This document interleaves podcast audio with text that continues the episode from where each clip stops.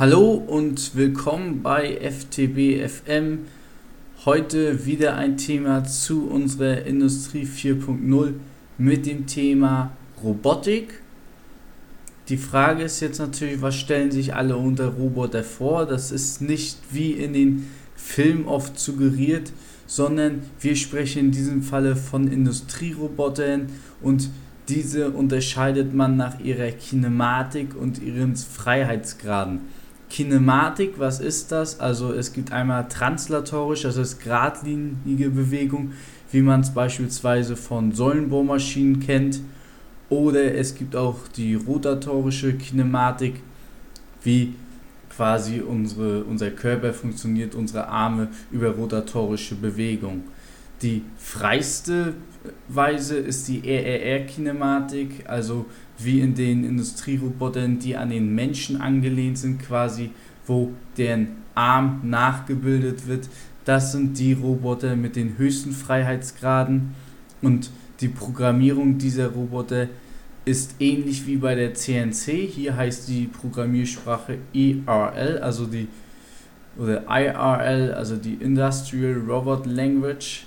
Die kann man ähnlich wie CNC programmieren oder man kann diese äh, Roboter auch im Teach-Verfahren programmieren. Das bedeutet, man drückt einen Knopf und verfährt die Roboter mit unserer Hand quasi. Der Roboter ist dann nachgiebig, speichert diese Bewegung ab und kann die dann immer wieder abfahren, je nachdem, wenn wir den Roboter starten. Daher ist es auch wichtig, unser Einsatzgebiet zu wissen, das heißt, wofür benötigen wir ihn. Ist es nur, um Teile zu stapeln, dann brauche ich doch oft eine TTT-Kinematik, also ähnlich wie Portalkrane. Funktioniert das Ganze, denn?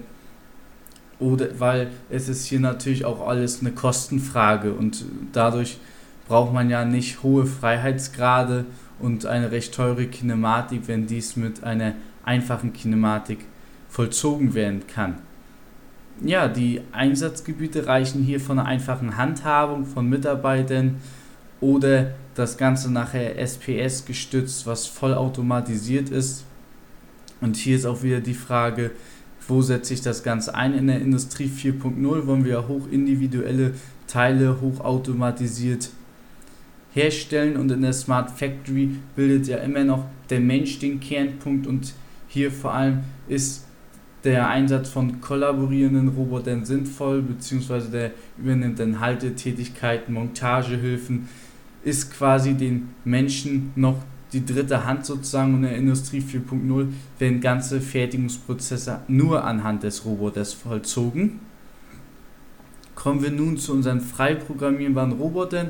Wir gehen jetzt von einer RRR-Kinematik aus, also der Roboter, der anhand eines menschlichen Arms nachgebildet wurde diese ist natürlich hochautomatisierbar mit einer übergeordneten SPS und diese kann ja mittels Werkstück Tags, also RFID Tags, gesteuert werden und somit die ganze Produktion hochautomatisiert und auch individuell ablaufen, weil natürlich immer neue Programme ablaufen können, der Roboter auch automatisch Werkzeuge wechseln kann und somit eine Massenproduktion zwar trotzdem vollzogen werden kann, aber auch eine hoch individuelle Massenproduktion, was natürlich der Vorteil dieser Steuerung ist.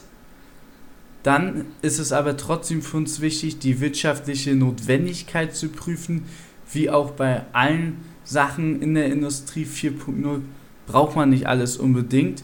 Daher ist die erste Frage, die wir uns stellen müssen, wie individuell sind überhaupt unsere Produkte? Brauchen wir überhaupt frei programmierbare Roboter und was für eine Kinematik benötige ich auch wirklich.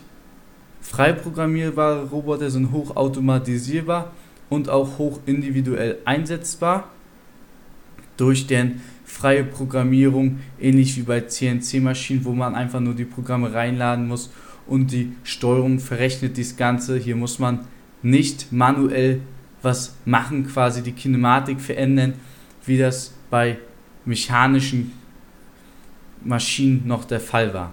Also, ich hoffe, ich konnte Ihnen eine kleine Einführung in die Robotik und deren Einsatzgebiete und auch deren wirtschaftliche Anwendung geben. Wenn Ihnen diese Folge gefallen hat, dann würde ich mich natürlich über eine iTunes-Bewertung freuen. Und natürlich würde ich mich auch freuen, wenn wir uns dann beim nächsten Mal wiederhören. Bis dahin wünsche ich Ihnen wieder alles Gute, viel Erfolg bei der Umsetzung. Ciao.